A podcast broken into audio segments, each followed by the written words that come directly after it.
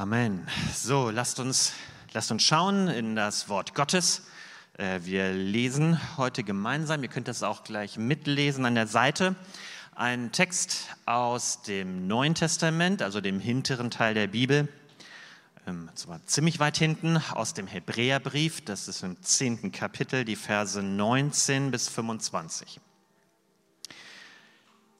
Wir haben jetzt also, liebe Geschwister, einen freien und ungehinderten Zugang zu Gottes Heiligtum. Jesus hat ihn uns durch sein Blut eröffnet. Durch den Vorhang hindurch, das heißt konkret durch das Opfer seines Leibes, hat er einen Weg gebahnt, den bis dahin noch keiner gegangen ist, einen Weg, der zum Leben führt. Und wir haben einen hohen Priester, dem das ganze Haus Gottes unterstellt ist. Und deshalb wollen wir mit ungeteilter Hingabe und voller Vertrauen und Zuversicht vor Gott treten. Wir sind ja in unserem Innersten mit dem Blut Jesu besprengt und dadurch von unserem schuldbeladenen Gewissen befreit. Wir sind, bildlich gesprochen, am ganzen Körper mit reinem Wasser gewaschen. Ferner wollen wir unbeirrbar an der Hoffnung festhalten, zu der wir uns bekennen. Denn Gott ist treu und hält, was er zugesagt hat. Und weil wir auch füreinander verantwortlich sind, wollen wir uns gegenseitig dazu anspornen, einander Liebe zu erweisen und Gutes zu tun. Deshalb ist es wichtig, dass wir unseren Zusammenkünften nicht fernbleiben, wie einige sich das angewöhnt haben, sondern dass wir einander ermutigen. Und das umso mehr als, wie ihr selbst feststellen könnt, der Tag näher rückt, an dem der Herr wiederkommt.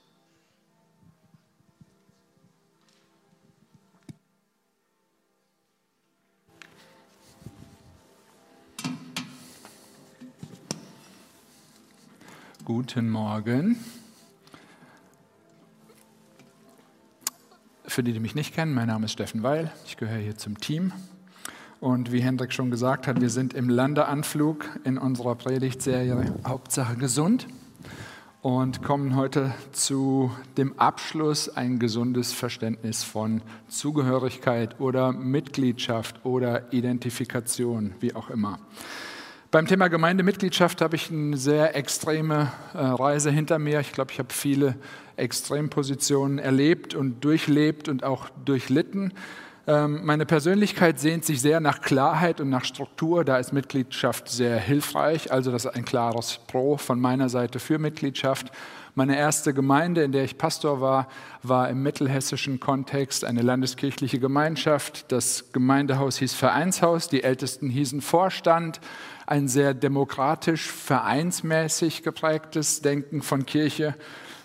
Als Pastor und Theologe habe ich oft gedacht, das ist nicht so wirklich gut biblisch äh, reflektiert, möchte ich gerne besser machen. Dann sind wir nach Potsdam gegangen, haben in unserer Gemeindegründung versucht, sehr gut biblisch zu reflektieren, haben bewusst keine Mitgliedschaft eingeführt, weil wir dachten, in diesem Kontext wollen wir die Hürde nicht unnötig hochlegen ähm, wollen es Leuten so einfach wie möglich machen, reinzukommen. Was uns da passiert ist, ist, dass Leute sehr schnell danach gefragt haben, wie kann ich denn hier Mitglied werden bei euch, weil sie es aus einem anderen Kontext völlig gewohnt waren, ähm, wenn man sich irgendwo zugehörig fühlt, dann auch Mitglied zu werden.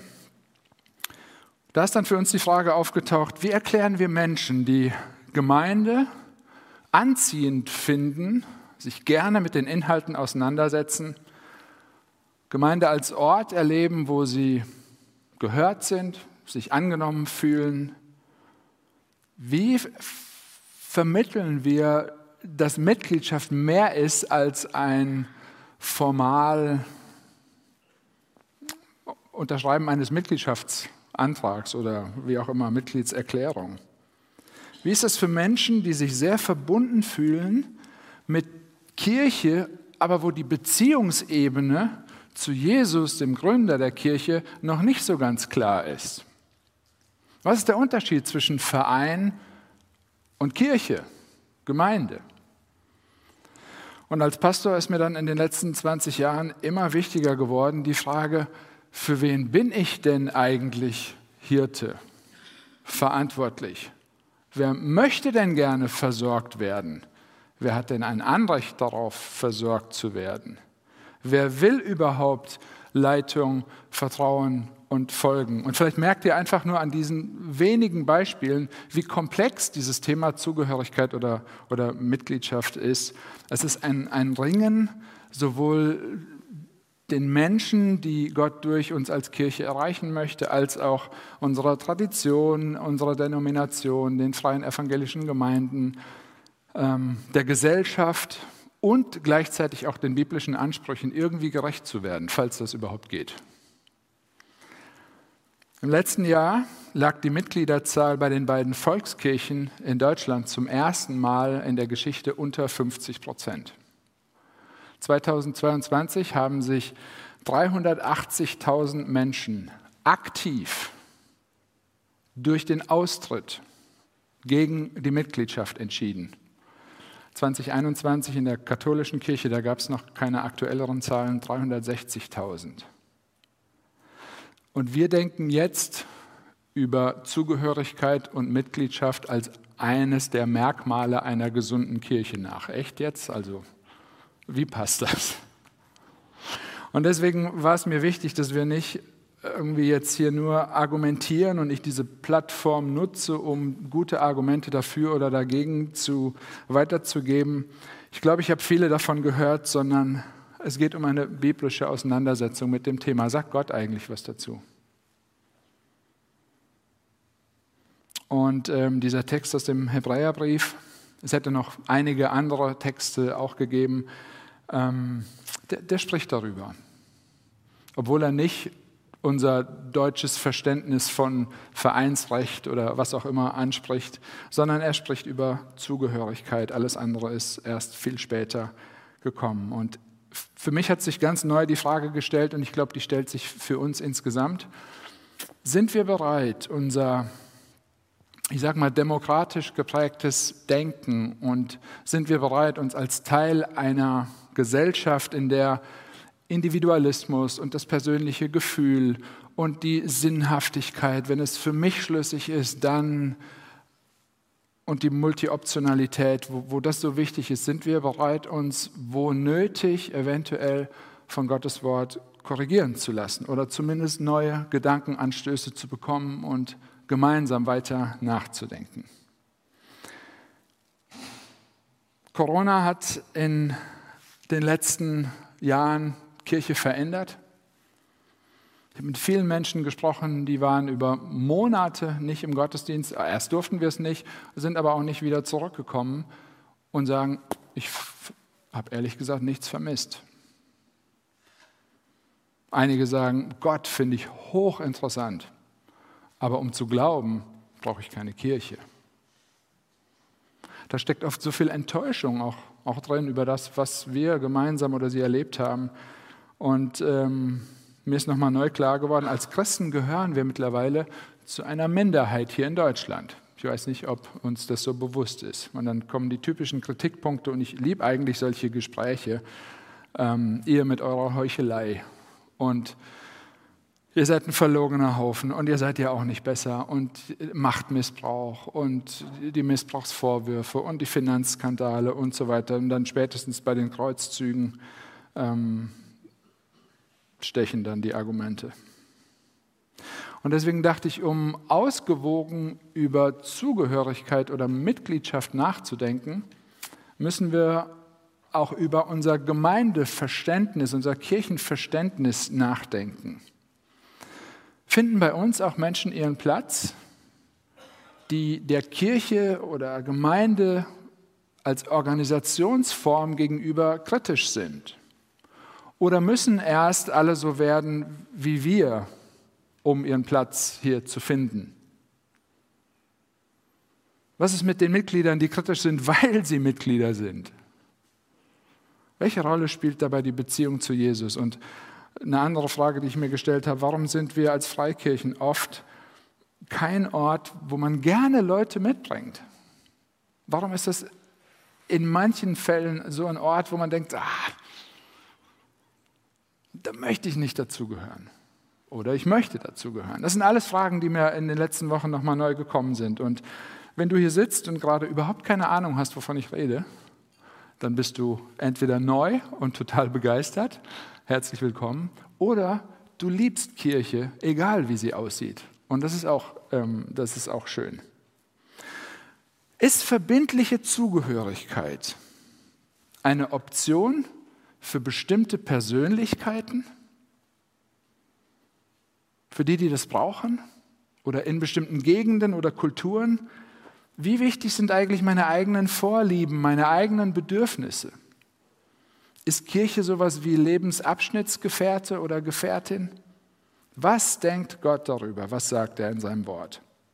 Und da möchte ich jetzt einsteigen in diesen Text. Wenn die Bibel nämlich von Kirche spricht, dann meint sie immer eine besondere Art von Gemeinschaft, nämlich eine Gemeinschaft mit einer Absicht. Eine Gemeinschaft, deren Urheber, deren Erfinder, deren Sinnstifter Gott selbst ist. Das griechische Wort für, für Kirche ist Ekklesia und heißt übersetzt wie herausgerufen oder abgesondert. Kirche als Gemeinschaft der Gläubigen ist also keine menschliche Erfindung, die irgendwann mal relevant war in einem bestimmten Kontext oder in einer bestimmten Kultur oder zu einer bestimmten Zeit, aber mittlerweile nicht mehr zeitgemäß ist. Das ist eine wichtige Info für unsere Beurteilung über das, was Kirche eigentlich ist. Und ich glaube, es gibt Hoffnung für eine gesunde Kirche, weil, und so heißt es in Vers 23, vielleicht können wir den mal einblenden, da heißt es, weil Gott treu ist und er hält, was er zugesagt hat. Die Hoffnung für uns als Kirche und für die Gesundheit unserer Kirche liegt also nicht in uns, sondern außerhalb von uns in Gott. Ich glaube, ich habe das an anderer Stelle schon mal gesagt, aber mich beschäftigt das. Ich habe immer mir gewünscht, wachsende, große Gemeinde, bis ich irgendwann auf, auf die Idee kam, wie soll Gemeinde eigentlich jemals perfekt sein und alle unsere Bedürfnisse und Wünsche und Erwartungen bedienen, wenn Gott sich dafür entschieden hat, Kirche, seine Familie mit und durch und aus sündigen und unperfekten Menschen zu bauen?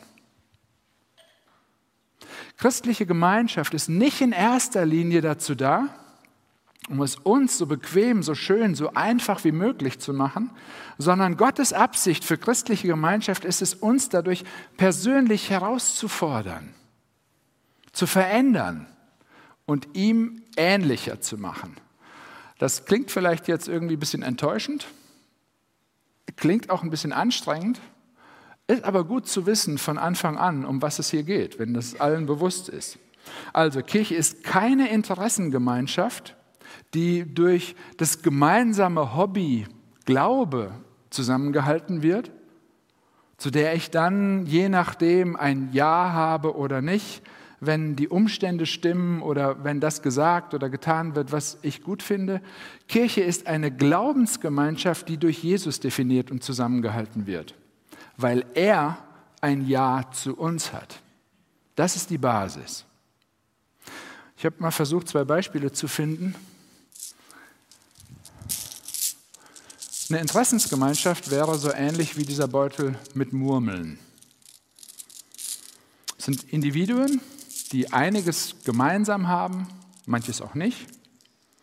Die werden durch diesen Beutel zusammengehalten haben aber ehrlich gesagt eigentlich nicht so viel miteinander zu tun. Sie sind ähm, nebeneinander, manchmal ist es auch ein bisschen durcheinander. Das Bild einer Glaubensgemeinschaft, würde ich sagen, lässt sich eher hiermit vergleichen. Und der Dormer hat äh, vor einiger Zeit dazu über Johannes 15 eine sehr gute Predigt gehalten. Eher wie eine, eine Rebe wir gehören zusammen, miteinander verbunden. Die hat einen gemeinsamen Wachstumsprozess hinter sich. Ziel ist es, Frucht zu bringen. Ganz allgemein sind wir als Christen, egal wo, mit Jesus verbunden, also eine weltweite Kirche. Und die zeigt sich dann in kleinen Portionen in der konkreten Zusammenkunft der unterschiedlichsten Kirchen an den unterschiedlichsten Orten. Und im Text wird diese Art von Gemeinschaft so beschrieben, Vers 24 und 25. Und weil wir auch füreinander verantwortlich sind, wollen wir uns gegenseitig dazu anspornen, einander Liebe zu erweisen und Gutes zu tun, einander zu ermutigen. Das heißt, eine Gemeinschaft, wie Gott sie sich vorstellt und wie Gott sie uns in der Bibel uns vorstellt, ist eine Gemeinschaft, die etwas miteinander zu tun hat. Wir essen miteinander, wir beten miteinander, wir weinen miteinander, wir lachen miteinander, wir teilen miteinander, wir lernen voneinander, wir lernen einander kennen. Und wenn wir uns kennenlernen und weil wir uns kennenlernen, müssen wir einander auch Schuld bekennen. Wir können einander ermutigen, sind füreinander verantwortlich. Wir können uns gegenseitig anspornen, voneinander wissen, wenn wir uns einander verletzt haben, miteinander wieder umkehren und gemeinsam weitergehen und uns vergeben. Und zu dieser Art von Gemeinschaft, zu dieser Art von Gemeinschaft ein Ja zu haben oder zu finden, das bedeutet aus Gottes Perspektive Zugehörigkeit. Und wie sich das dann ausdrückt in einer Art von Mitgliedschaft oder wie dieser organisierte Organismus dann organisiert wird, ähm, das ist dann sehr unterschiedlich. Aber Teil dieser Gemeinschaft zu sein, schafft Klarheit. Wir übernehmen füreinander Verantwortung. Und wir erlauben uns, weil oder obwohl wir uns kennen und lieben, dass wir uns in unser Leben reinsprechen dürfen. Und zwar nicht als Ausdruck von Macht und Überheblichkeit oder Überlegenheit, sondern aus Liebe und Fürsorge und mit Gnade. Und wir hauen nicht ab, wenn es schwierig wird. Und als ich gestern an diesem Punkt war, mit der Vorbereitung, hat Gott mir ein, eine gute Veranschaulichung geschenkt, die ich euch nicht vorenthalten will. Meine Frau hat mir Feedback gegeben zu einer Reaktion von mir, die völlig unangemessen war. Und ich konnte damit nicht umgehen. Und ich wollte das nicht hören. Und ich habe versucht zu erklären und zu argumentieren. Und dann habe ich eine Nacht drüber geschlafen, also nicht viel geschlafen, aber viel nachgedacht, bis ich kapiert habe, die Motivation war Liebe und wir erlauben uns gegenseitig in unser Leben reinzusprechen. Und das tut manchmal weh, aber das hilft. Und letztlich soll eine menschliche Beziehung, die Ehebeziehung, soll diese Art von Beziehung, wie Jesus sie zu uns hat, zu uns hat, soll das im Kleinen darstellen. Und wenn es in der Ehe schon schwierig ist manchmal, wie soll es dann mit vielen verschiedenen Leuten einfach sein? Und trotzdem ist Gott genau das, das Konzept, was er sich ausgedacht hat, um diese Welt durch sein Wort zu verändern. Das heißt, wir reden hier nicht nur von einem formalen Akt, sondern es geht um eine Art von Gemeinschaft, die durch Jesus selbst gestiftet ist. Es geht nicht um uns. Es geht auch nicht nur um den Besuch am, am Sonntag, sondern es geht um eine Art Lebensgemeinschaft in den unterschiedlichsten Formen. Und vielleicht verstehen wir jetzt ein bisschen mehr von dem tieferen Sinn von verbindlicher Zugehörigkeit, von den Docs, den Kleingruppen, die sich in der Woche treffen, von Menschen, die uns ehrlich und gnädig an der Seite sein wollen und in unser Leben sprechen. Und vielleicht verstehen wir heute ein bisschen mehr, wie wichtig du mit deinen Gaben und deiner Persönlichkeit für andere Menschen bist. Das ist Kirche. Kirche ist eine Gemeinschaft, zu der jeder kommen kann und zu der jeder etwas beitragen kann. Und durch diese Gemeinschaft fordern wir uns gegenseitig heraus und werden so wieder Jesus ähnlicher. Aber jetzt gibt es diesen Unterschied, wie auch in der Familie. Es gibt ähm, die Besucher, die Gäste, immer herzlich willkommen am Tisch, wo auch immer. Und dann gibt es die Familienmitglieder. Und mit denen geht man ja teilweise sehr unterschiedlich um.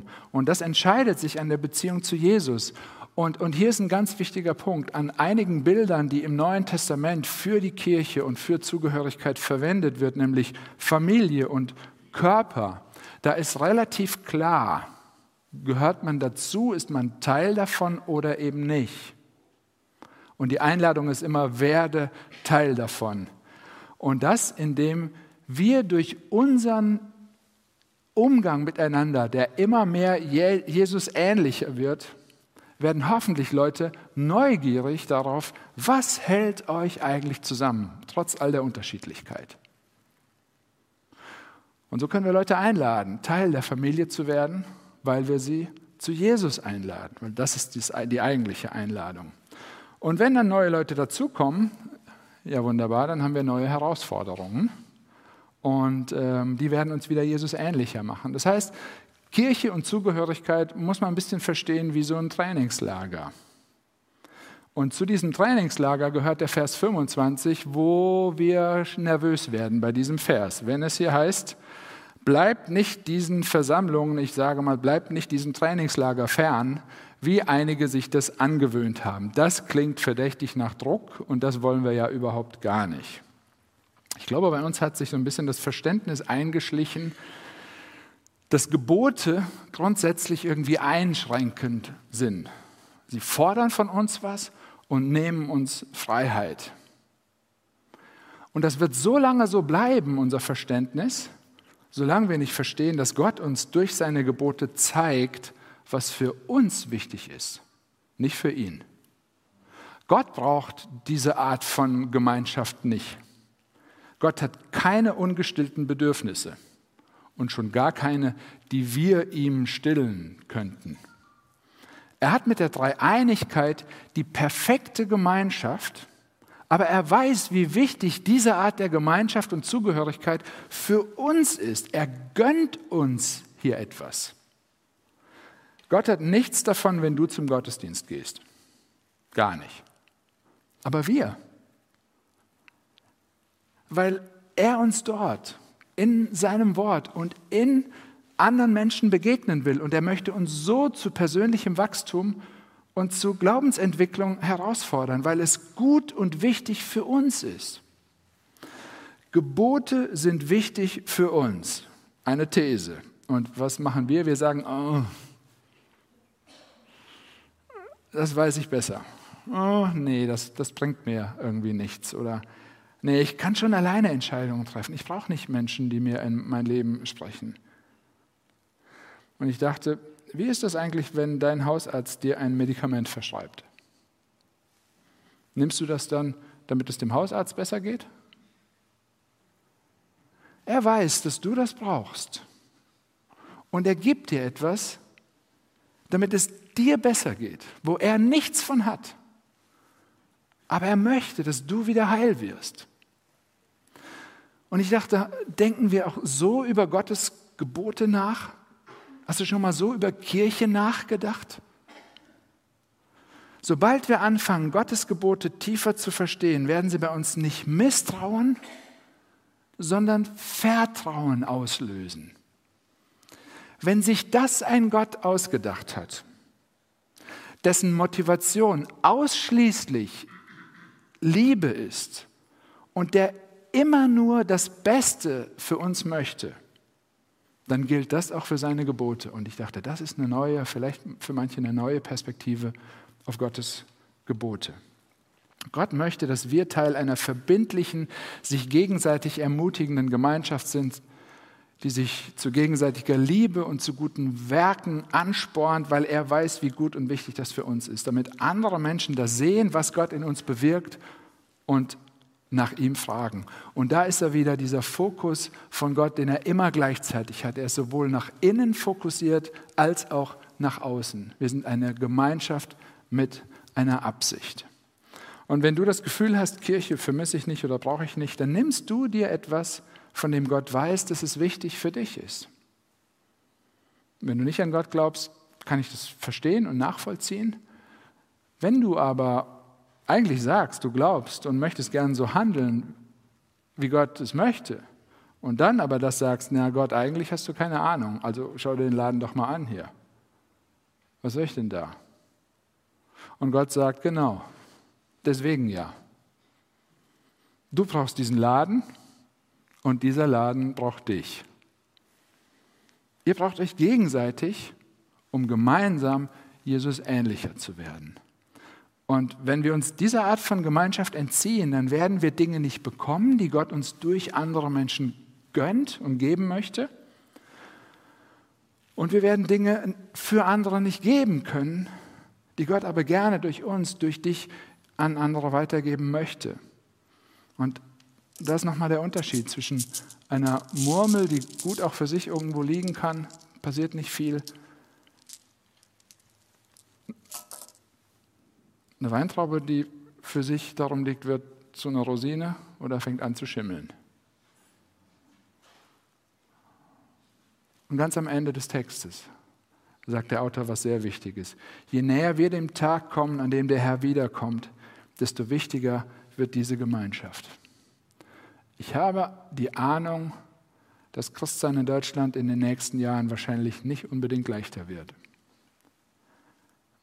Wir werden Teil einer wachsenden Minderheit sein. Und umso wichtiger wird die Gemeinschaft werden. Wir beten nachher für verfolgte Christen. Fragt mal Christen in Verfolgungssituationen über den Wert von Kirche. Die haben es lieber mit komischen Menschen zu tun als gar nicht.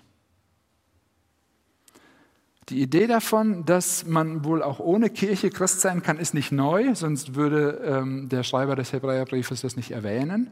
Aber ich glaube, unser westliches, individualistisches Gesellschaftsleben fördert das noch und verstärkt das. Und ich glaube, dass Gott sagt, man kann nicht Christ sein ohne Kirche. Jesus, den Bräutigam, gibt es nicht ohne seine Braut, so wie es mich nicht ohne meine Frau gibt. Wenn ihr mein Freund sein wollt und sagt, die ist aber doof, werden wir keine Freunde. Und da die Menschen, die nicht zur Kirche gehen, das nicht hören, müssen und dürfen und können sie es durch uns erfahren und durch uns erleben. Und deswegen ist Kirche auch vom Neuen Testament her nicht gedacht als ein Ort, sondern als diese Gemeinschaft mit Absicht, die unsere Zugehörigkeit zu Jesus zeigt. Es gibt Menschen, Situationen, in denen nur du mit deiner Persönlichkeit und deinen Gaben diese gute Nachricht bringen, sagen oder vorleben kannst. Wem vertrauen wir mehr? Gottes Aussagen, Gottes Zusagen über seine Kirche oder unseren Gefühlen, unseren Erfahrungen, unseren Erwartungen, den Enttäuschungen? Und wie wertvoll Gott diese Gemeinschaft ist, das sehen wir, wenn wir uns die ersten Verse in diesem Abschnitt anschauen. Da heißt es nämlich, es brauchte den Tod und das Blut von Jesus, der diese Gemeinschaft durch seinen Tod erkauft, also bezahlt hat. Sein Opfer hat die Basis für uns als Kirche gelegt. Der Hebräerbrief zieht sehr viele Parallelen zum Alten Testament, wo es für gewöhnliche Menschen nicht möglich war, sich Gott zu nähern. Sie brauchten dafür einen Stellvertreter, den hohen Priester. Der durfte als einziger einmal im Jahr stellvertretend für das ganze Volk in das Allerheiligste, den Ort, an dem Gott bei den Menschen gewohnt hat. Und gleichzeitig wussten die Menschen, das ist der Ort, wo wir hingehören. Das ist der Ort, wo wir hinwollen, weil das der Ort ist, wo Veränderung stattfindet, wo mein Egoismus verändert wird, weil Gott mir Dinge über sich zeigt und damit auch Dinge über mich zeigt und über andere Menschen. Das ist der Ort, wo meine Ungeduld es echt schwer hat in der Gegenwart eines geduldigen, liebevollen Gottes. Und dieser Brief ging zuerst an Menschen, deren Denken und Glauben durch dieses alttestamentliche Verständnis geprägt war und in denen diese tiefe, ungestillte Sehnsucht nach der Gegenwart Gottes existiert hat. Und sie hatten keinen Zugang. Und für sie, anders als für uns heute, ich glaube, wir haben uns an manches gewöhnt, für sie war Jesus und das Opfer, das er gebracht hat und die Konsequenzen, die sich ganz praktisch für sie daraus ergeben haben, eine absolute Revolution. Plötzlich hatten normale Menschen jetzt durch Jesus Zugang zu Gott und damit Zugang zu persönlicher Veränderung. Und wo hat diese Veränderung stattgefunden? In der Gemeinschaft. In der Gemeinschaft derer, die Gottes Liebe erfahren haben und dadurch glauben und ihm vertrauen. Das heißt, die Kirche, die Gemeinschaft der, der Glaubenden, in der Gottes Wort verkündigt und ernst genommen und angewendet wird, ist einer der Zugänge zu Gott. Und deswegen ist diese Gemeinschaft auch so herausgehoben, Ekklesia, von Gott teuer erkauft, exklusiv in ihrer Entstehung, aber nicht abgeschlossen und nicht abgekapselt in ihrem Vollzug, in ihrem Leben, sondern auf andere ausgerichtet. Ich habe vor einiger Zeit, vor vielen Jahren, ein, ein Buch gelesen ähm, und äh, ich habe mich an diese Geschichte erinnert. Ein Pastor ähm, hat äh, beschrieben, dass er in, zu einem Vortrag in eine andere Stadt ähm, gereist war. Aufgrund der Zeitverschiebung konnte er nicht schlafen, ist nachts spazieren gegangen und hat sich um drei Uhr nachts in ein geöffnetes Café gesetzt. Ähm, und er lauscht einem Gespräch zwischen zwei Damen am Nachbartisch ähm, und er bekommt mit, ähm, das sind zwei Prostituierte, die jede Nacht dort äh, eine Pause machen und einen Kaffee trinken. Und eine der Frauen erzählt, dass sie am nächsten Tag Geburtstag hat und noch nie in ihrem Leben dieser Geburtstag gefeiert wurde. Und das macht die ganze Situation sehr traurig. Und dann hat dieser Pastor eine Idee, als die beiden weg sind, geht er zu einem Besitzer des Cafés und, und fragt ihn, ob er die beiden gekannt hat. Und er sagt, ja, die kommen jede Nacht um dieselbe Zeit hierher und trinken ihren Kaffee. Und dann sagt er, okay, in der nächsten Nacht, ich veranstalte hier eine Geburtstagsparty. Und er bestellt Kuchen und kauft Dekomaterial und lässt über den Kaffeebesitzer dann die Freundinnen einladen. Und so passiert es in der nächsten Nacht. Ein Pastor äh, unter einer Menge von äh, Prostituierten und er schmeißt dann eine Geburtstagsparty. Und als die, das Geburtstagskind reinkommt, fangen alle an, Happy Birthday zu singen. Und es muss so ein bewegender Moment gewesen sein, den er da beschreibt und so eine Überwältigung für diese Frau. Und dann fragt Tony, so hieß der Pastor, ob er für sie beten darf. Und er macht das. Und dann verändert sich die Atmosphäre und ähm, später beugt sich der Kaffeebesitzer zu ihm rüber und sagt, hey, du hast nicht gesagt, dass du Pastor bist. Zu welcher Kirche gehörst du? Und dann sagt Tony, und das hat mich, bewegt mich immer noch, er sagt, ich gehöre zu der Kirche, Zugehörigkeit. Ich gehöre zu der Kirche, die nachts um drei Geburtstagspartys für Prostituierte veranstaltet. Und ich habe mich gefragt, möchten wir sowas sein? Und möchte ich dazugehören? Wie kann das bei uns aussehen? Wie würde das klingen bei uns? Eine Kirche, in der Gnade erfahren wird und in der Gnade weitergegeben wird. Bist du dabei? Was ist dein Beitrag? Ich schließe mit einem Zitat von Dietrich Bonhoeffer aus seinem Buch Gemeinsames Leben. Er schreibt dort, es ist nichts Selbstverständliches für den Christen, dass er unter Christen leben darf. Jesus lebte mitten unter seinen Feinden. Zuletzt verließen ihn alle Jünger. Am Kreuz war er ganz allein, umgeben von Übeltätern und Spöttern. Dazu war er gekommen, dass er den Feinden Gottes den Frieden brächte. So gehört auch der Christ nicht in die Abgeschiedenheit eines klösterlichen Lebens, sondern mitten unter die Feinde. Dort hat er seinen Auftrag, seine Arbeit. Der Gefangene, der Kranke, der Christ in der Zerstreuung erkennt in der Nähe des christlichen Bruders und Schwester ein leibliches Gnadenzeichen der Gegenwart des dreieinigen Gottes. Besucher und Besuchter erkennen in der Einsamkeit aneinander den Christus, der im Leibe gegenwärtig ist. Sie empfangen und begegnen einander, wie man dem Herrn begegnet in Ehrfurcht und Demut und Freude. Liegt aber schon so viel Seligkeit in einer einzigen Begegnung des Bruders mit dem Bruder, Welch unerschöpflicher Reichtum muss sich denn für die auftun, die nach Gottes Willen in täglicher Gemeinschaft des Lebens mit anderen Christen zu leben gewürdigt sind. Freilich, für den Einsamen unaussprechliche Gnade Gottes, was für den Einsamen unaussprechliche Gnade Gottes ist, wird von dem täglich Beschenkten leicht missachtet und zertreten. Es wird leicht vergessen, dass die Gemeinschaft christlicher Brüder ein Gnadengeschenk aus dem Reich Gottes ist. Egal, was du bis eben über Kirche und über Zugehörigkeit, Mitgliedschaft gedacht hast. Ich hoffe, ich bete dafür, dass Gott diesen Morgen und, und sein Wort gebraucht, um unseren Blick zu verändern, wenn das nötig ist. Bei mir hat das nochmal getan. Und ich glaube fest daran, dass es Hoffnung gibt für uns als Kirche, für unsere Gesundheit und auch durch uns für unsere Freunde und Nachbarn, für diese Stadt. Weil Gott der Grund dieser Hoffnung ist, die nämlich außerhalb von uns liegt, in Jesus und dem, was er getan hat. Wir sind teuer erkauft von ihm. Und das stiftet die Zusammengehörigkeit. Und dann gucken wir mal, wie wir die ausleben und eintüten und unterschreiben oder was auch immer. Amen.